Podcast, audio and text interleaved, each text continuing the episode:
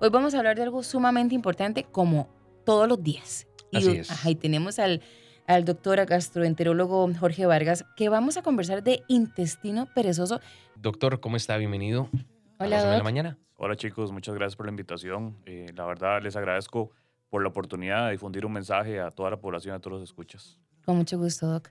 Vamos a hablar de intestino perezoso, do- Doc, pero arranquemos definiéndolo. ¿Qué es intestino perezoso? Mira, intestino perezoso es una definición popular, digamos, es como lo conoce la, la población en general de un padecimiento muy frecuente que se llama estreñimiento de tránsito lento o síndrome de intestino irritable eh, tipo constipación. ¿Qué quiere decir eso? Que el intestino, por diversas razones que vamos a abarcar más adelante, se eh, contrae más lentamente y esto produce que la gente tenga una serie de efectos adversos o quejas como estreñimiento y gases.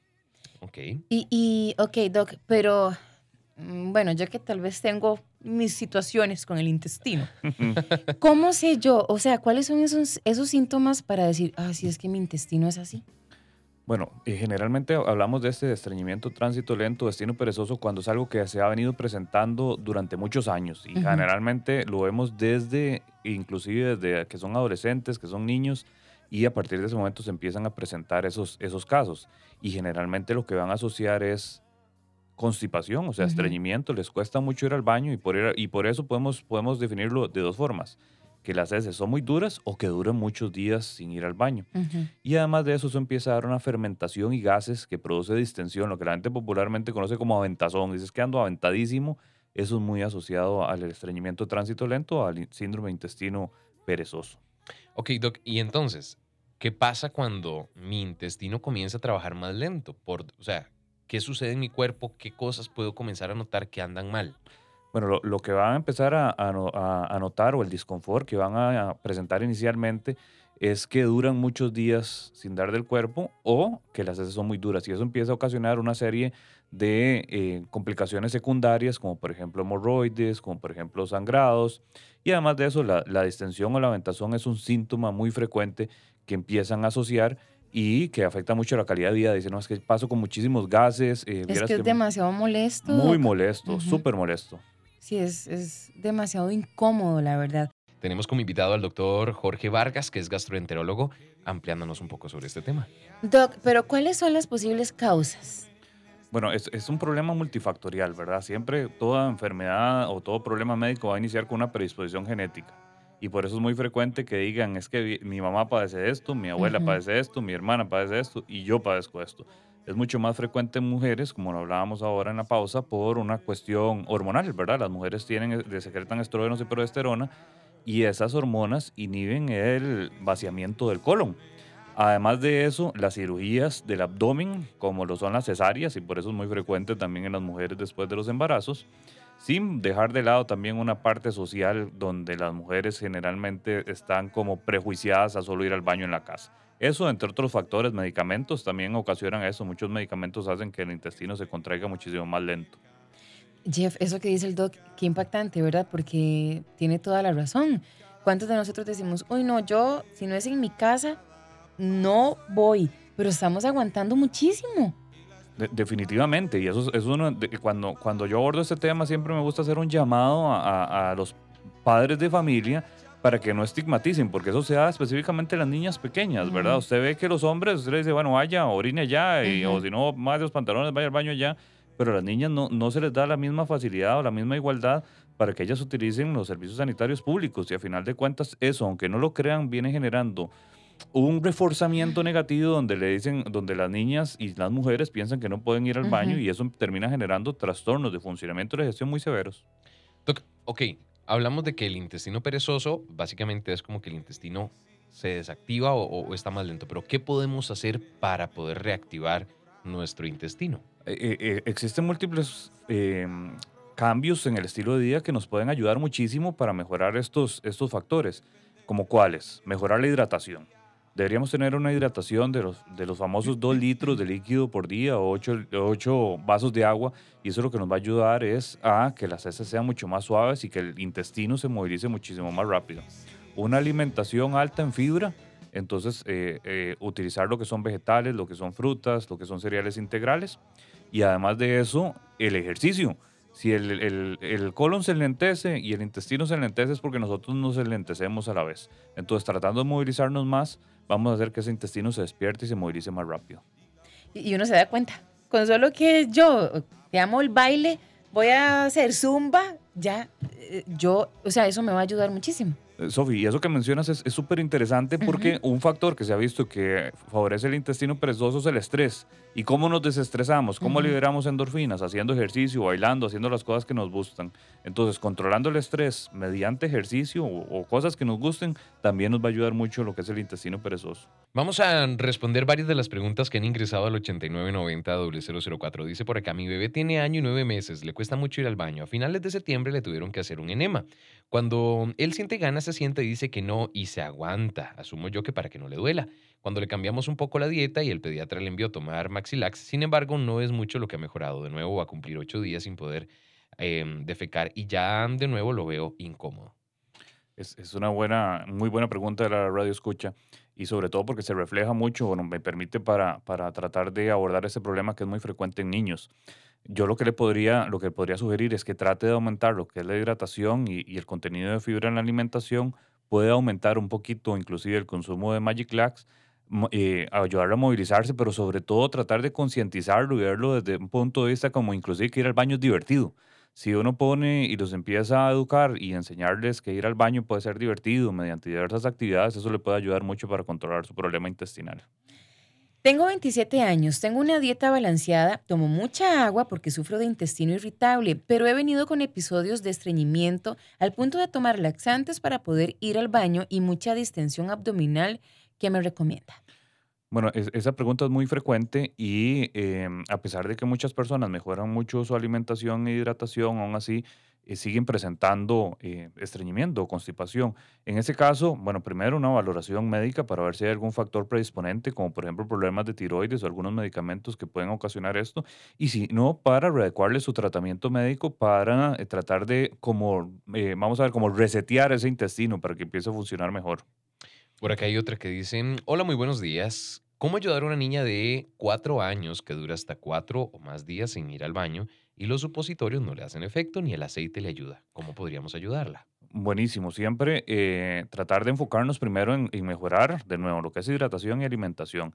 En estos chicos de cuatro años también se puede implementar el uso de algún tipo de suavizante de heces y eso les ayuda mucho. Suavizante de heces como el, el, el que consumía el paciente anterior que se llama Magic Lax, y también, si es algo que ya está preocupando mucho, lo que es una valoración médica para ver si hay algún factor predisponente. Saludos, yo padezco de eso. Duro a veces hasta una semana de no ir al baño. Siempre he pensado que es el alimento, que es bueno y no tengo nada que desechar. ¿Tendrá cura? Tomo mucha agua todos los días. Sigo muchas cosas que el doctor dice. Hola, eh, es, es, importante con respecto a lo que vos decís, eh, que si eso no te genera una molestia, a pesar de que sean siete días de ir al baño, uh -huh. a final de cuentas podría ser perfectamente sin, eh, tu, tu, patrón defecatorio normal. y que eso es como tu cuerpo va a defecar, siempre y cuando no te produzca molestias. Pero si esto te está produciendo molestias de distensión, de dolor, de hemorroides, por supuesto que tenemos que buscar mecanismos para controlar ese problema y que no dure siete días sin ir al baño. Doc, ¿en qué momento por ejemplo, puede que yo tenga un episodio, no sé, natural de, de, estreñimiento por X situación, pero puede ser transitorio. ¿En qué momento es recomendable ya decir, esto no es normal, tengo que ir a consulta? Uh -huh. Mira, Jeff, es, es, particularmente importante si se presentan signos de alarma. Recordar que el estreñimiento puede ser un dato, una alarma de que la persona está teniendo problemas serios, como por ejemplo el cáncer de colon, que por cierto ha aumentado de frecuencia en Costa Rica de una forma eh, sumamente preocupante. Entonces, cuando se asocia signos de alarma, como sangrado rectal, como pérdida de peso, cuando es un estreñimiento que empieza después de los 50 años, cuando hay historia familiar de cáncer de colon, no podemos asumir de que estamos ante un estreñimiento lento. Tenemos que asumir y siempre pecar por exceso de precaución y no por falta de cuidado. Y es donde es muy importante hacer estudios para descartar sobre todo eh, el peor escenario que es cáncer de colon. Qué bueno eso que dijo el doc. Eh, mejor exceso de precaución y no falta de cuidado. Doc, y, y, por ejemplo, he escuchado que la gente que ha consultado tiene muchos días de no ir, de, de, de no defecar, digamos, ¿cuál es la regularidad uh -huh. eh, sana? ¿no? Eh, en realidad lo, eh, no, hay, no hay un parámetro exacto se dice que es cuando ya la persona mm, después de varios días tiene problemas. Lo que se ha visto es que el promedio generalmente es que después de tres días de no ir al baño, la, la persona va a empezar a sentir dolor abdominal, distensión, aventazón em, y dolor al defecar. Y también recordar que no solamente la frecuencia, sino la consistencia de las heces. Si vos vas al baño todos los días, pero cada vez que vas al baño es como una piedra, y cuando pasas esa piedra sangra, duele, eh, también eso lo podemos considerar como estreñimiento. Jeff, qué maravilla es aprender de los expertos, de todo lo que saben, de todo lo que nos comparten. Yo aquí Ustedes no estoy saben, patas acabo- arriba con todo lo que me ha dicho el, el doc a mí. Le acabamos de hacer una gastroscopía a Sofía aquí en dos canciones. Resultados asombrosos. Sí, qué increíble. Estamos hablando de intestino mm, perezoso. No sé si leemos una Sí, claro, claro, claro. Ok, porque tenemos muchos mensajes que lamentablemente no vamos a poderlos pues, eh, ayudar a todos, pero ahí luego les damos el contacto del doc. Dice, es normal, doc, más bien ir dos o hasta tres veces diarias al baño. Bueno, básicamente se habla que la frecuencia defecatoria va entre dos y tres veces diarias, entonces más bien es un patrón defecatorio bastante normal. Eh, hay que recordar que la diarrea tampoco se define por el, solamente por cuántas veces va uno al baño, sino también por la consistencia de las heces. Y muchas veces la gente lo que tiene es que las heces son muy flojas y eso sí le puede afectar eh, porque puede ser un indicador de que no se están absorbiendo bien los nutrientes. Ok. Aquí hay, hay, hay una, una consulta bastante singular. Dice, buenos días, yo tengo una semana de estar enferma del estómago, como saludable, tomo suficiente agua y siento que mi estómago no hace bien digestión. Me siento llena y con el estómago inflamado. Es, es una, una excelente pregunta por la época en que estamos, ¿verdad? En ese contexto, ¿verdad? Y teniendo claro que la formación clínica que tengo es muy poquita, hay que recordar que estamos en una época de altísima incidencia de virus intestinales eh, por las lluvias. Entonces, cuando se disparan las lluvias, no solamente, como han visto, el hospital de niños está lleno de infecciones respiratorias, nosotros estamos llenos de infecciones intestinales. Entonces, en este caso, lo más probable es que la escucha tenga una infección intestinal y eso va a tardar en recuperarse, puede durar hasta seis semanas. Entonces, un poquito de paciencia.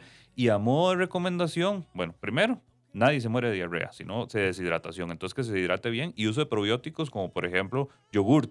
Te puede ayudar muchísimo consumir yogur para mejorar o asentar, como dice la gente, la parte de la digestión. Doc, nos preguntan cuáles alimentos son los que agravan el intestino perezoso. Es, es una pregunta muy, muy buena eh, y hay una serie de alimentos que, como conversábamos ahora, eh, se fermentan y esa fermentación eh, hace que unos, unas bacterias, unos bacterioides que se llaman metanógenos, empiecen a producir gas metano y ese gas metano empeora la digestión. Y eso se va a presentar muy frecuentemente con los lácteos y con los edulcorantes. Además de eso, el trigo tiende a afectar mucho la parte de la digestión y muchas veces los famosos coliquientos que a la hora de producir o, o- o fermentarse van a dar síntomas muy similares. Jeff, bueno, por cuestiones de tiempo, ¿tenés otra, otra más? No. Bueno, tengo una por acá. Dice, mi estómago no sostiene la comida. Más bien eh, pasa que como y tengo que ir al baño de inmediato, pero no adelgazo. ¿Eso tiene algo que ver? Eso, eh, eh, vamos a ver, el hecho de ir al baño muy frecuentemente y no adelgazar no, es, no, no necesariamente está directamente relacionado, porque puede ser que lo que esté perdiendo más bien sea proteínas eh, y no, por ejemplo, grasas o carbohidratos y algunas enfermedades como enfermedades de páncreas eh, o enfermedades de tiroides pueden producir diarrea y que la gente no pierda peso.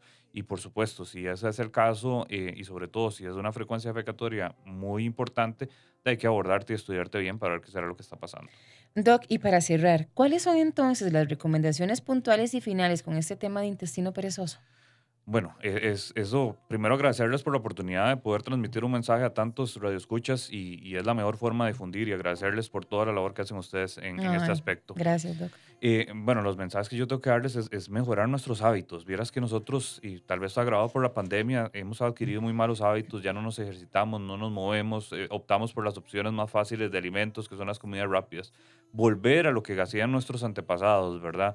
Eh, comida eh, a base de frutas, a base de vegetales, cereales integrales, muy buena hidratación y hacer ejercicio. Esas recomendaciones no solo nos van a servir para el intestino perezoso, nos van a servir para prevenir presión alta, para prevenir azúcar y para prevenir un montón de enfermedades. Esa sería la principal recomendación que les puedo dar.